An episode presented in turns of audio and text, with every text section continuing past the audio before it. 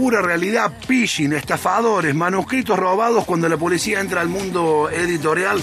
El título de la columnaza de hoy de Eugenia Almeida. ¿Cómo va, Eugenia querida? Buen día. Hola, César. Buen día. La verdad que un tema súper interesante para mí, que, que se arma una cadena que me, dejó medio deslumbrada. A fines del año pasado leí el libro La piedra de la locura de Benjamín Labatut. Es un libro bien chiquitito publicado por Anagrama un escritor chileno que está teniendo mucho éxito, y él ahí en ese libro hace un cruce que ya hizo en un libro anterior, en Un verdor terrible, entre literatura, ciencia, y va, va haciendo una mezcla un poquito rara, ficción y no ficción.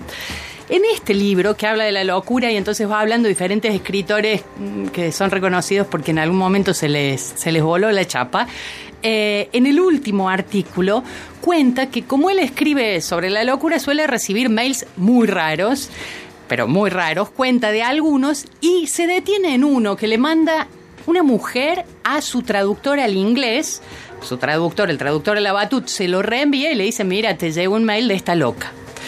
¿Quién era esta loca? No, les puedo leer la carta porque es muy larga, pero lo que le plantea a esta mujer arrancando, eh, como suelen arrancar los problemas, yo te respeto mucho, pero, ¿sí? Cuando viene el pero, ahí está diciendo todo lo que hay antes del pero, dice el que sabe, no existe. Entonces dice, eh, bueno, sos un mejor escritor que yo, yo te respeto mucho, pi, pi, pi, pero estoy teniendo problemas con una persona que ha estado robando cosas en línea. Y ella plantea un, plan sistemático muy raro está convencida de que hay un mercado negro para libros que mm, las editoriales contratan a alguien famoso, por ejemplo, Benjamín Labatut, le dan todo el refrito de lo que han robado en las redes y le dicen, vos escribí esto.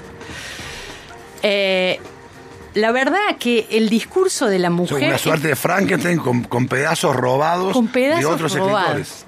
Y lo que va haciendo la Batut, bueno, él la, busca esta mujer en YouTube, descubre que tiene un canal, la empieza a seguir, empieza a ver que es una científica, que, tiene un amor muy especial por la matemática, y lo que ella sostiene, y acá sí leo, leo textual, que muchas novelas superventas no han sido escritas por seres humanos, sino cosechadas, manufacturadas por programas de inteligencia artificial que obtienen sus materias primas del contenido que absorben de Internet.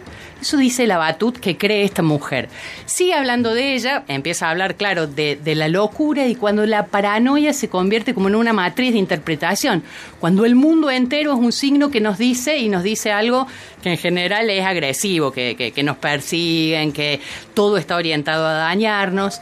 Y hay un momento en el cual la Batut, después de analizar el, el tema de la locura, también habla del cuadro, la extracción de la piedra de la locura, Dice que en algún momento dejó de ver lo que esta mujer escribía y los videos que subía porque ya era mucho.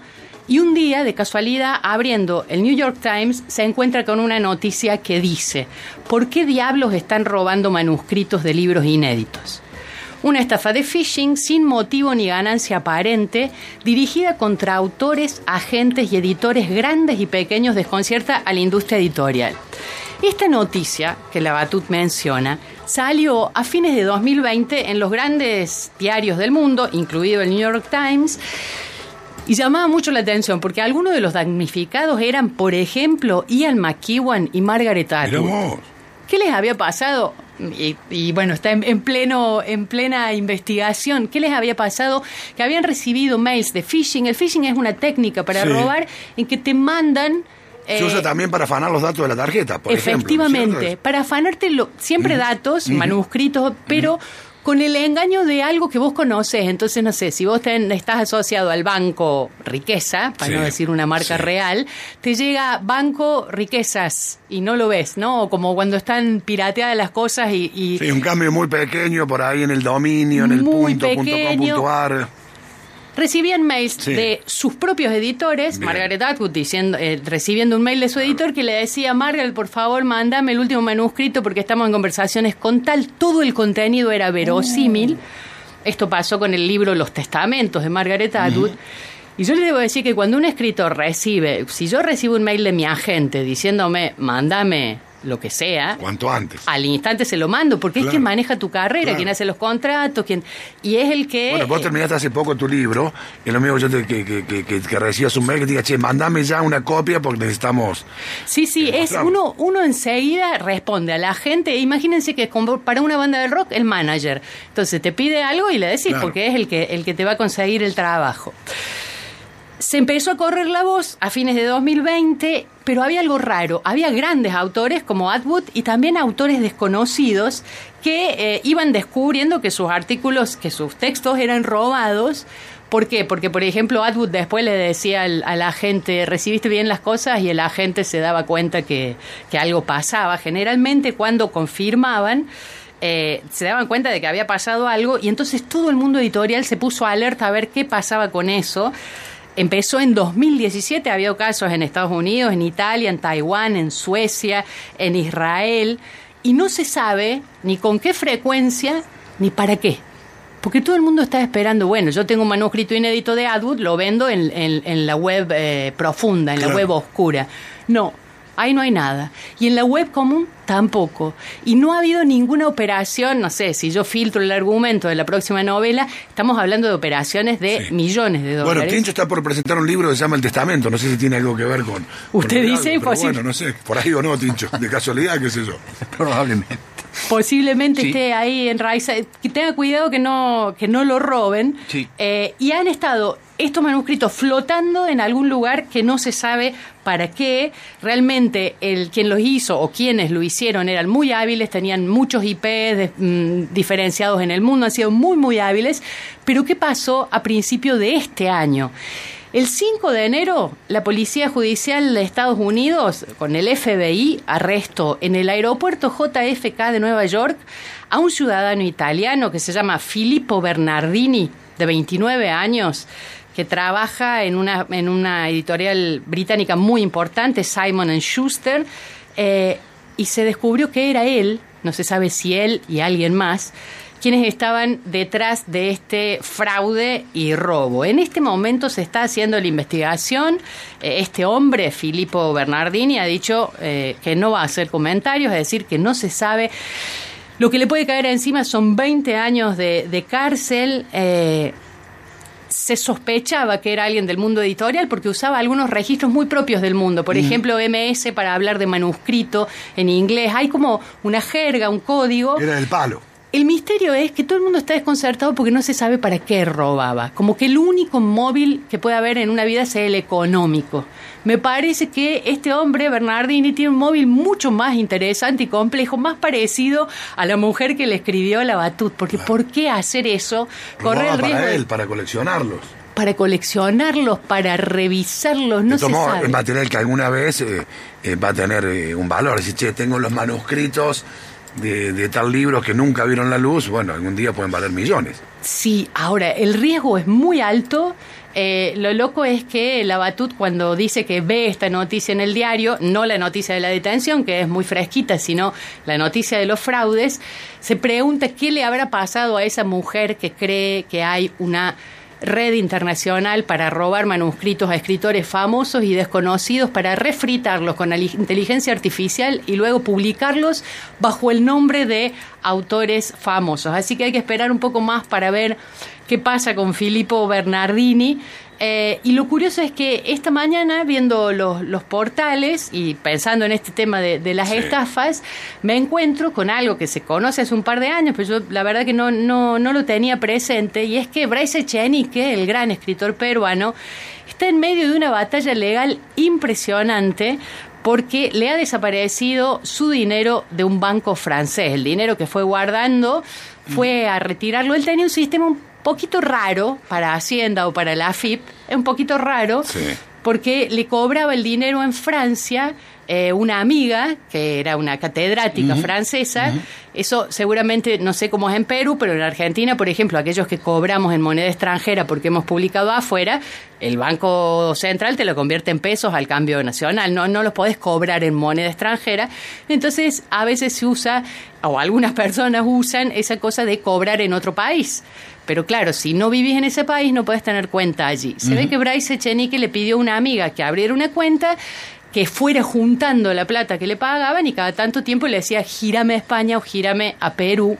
Esta mujer murió. Mm. Bryce Echeni que se fue a Francia con su editor para demostrar que ese dinero en realidad era suyo y pidió retirar 20 mil euros y le dijeron que no, que quedaban solo 2.000 euros, porque alguien ha estado retirando semanalmente 500 euros en el último tiempo. Así que digo, también para, para pensar como todos trabajemos de lo que trabajemos, a veces cuando lo vemos en los otros decimos, oh, pero ¿cómo cayó? Que no, que no era un crédito verdadero, y decimos, mirá, si acá se nota, pero en la locura de la vida cotidiana... Claro, te afanaron un libro entero mientras te sacando la tarjeta, increíble. ¿Vos cuando escribís, hacés alguna copia no digital? Eh, yo escribo no digital. O sea, vos escribís ah. en, papel, De, con lapicera, de claro, yo escribo en cuaderno y después cuando ya empiezo a corregir paso en papel, pero paso en papel, no, no en la red, tampoco... bueno, iba a decir, no creo que nadie me robe a mí mi mm. novela, pero en realidad este ladrón robaba a todos. íbamos a pedir una copia, que con claro, dicho queríamos leerla antes. no te, no, Jamás la venderíamos. Un boceto, aunque sea de... lo loco es que hay universidades, sobre todo en Francia, que nos ofrecen a los autores comprarnos el, el, material manuscrito, que ya eso está desapareciendo porque la mayoría escribe directamente en la compu. Hay, por ejemplo, toda una línea de trabajo, no me acuerdo ahora el nombre, pero que trabajan reconstruyendo casi arqueológicamente cómo se hizo esa obra. Entonces dicen, no sé, vamos a ver boquitas pintadas de Puig.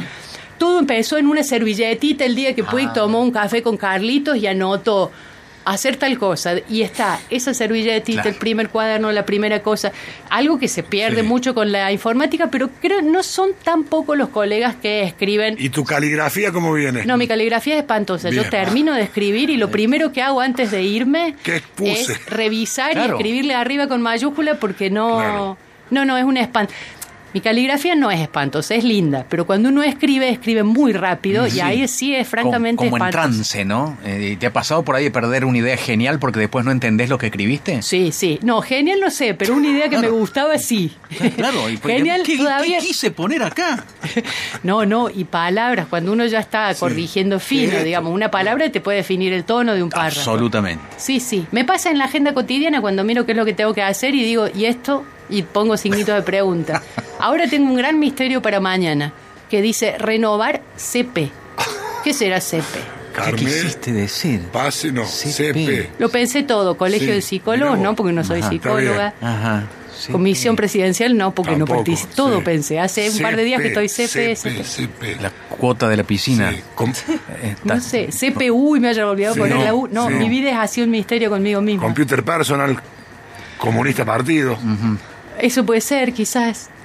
No, no, Renovar CP, atención. CP. Llamado a la solidaridad de los oyentes. ¿eh? Hay un premio, algo para que Claro, CP, ¿qué, habrá querido poner? Renovar CP. Código postal. Dice Renov. Ah, encima dice vamos a ahí. Yo creo que es renovar, pero. Ah, puede ser otra cosa. Qué buen comienzo. es, una historia espectacular. Qué buen comienzo para una, una novela. Una historia espectacular. Hace dos días que estoy mirando todas las cosas que uno paga.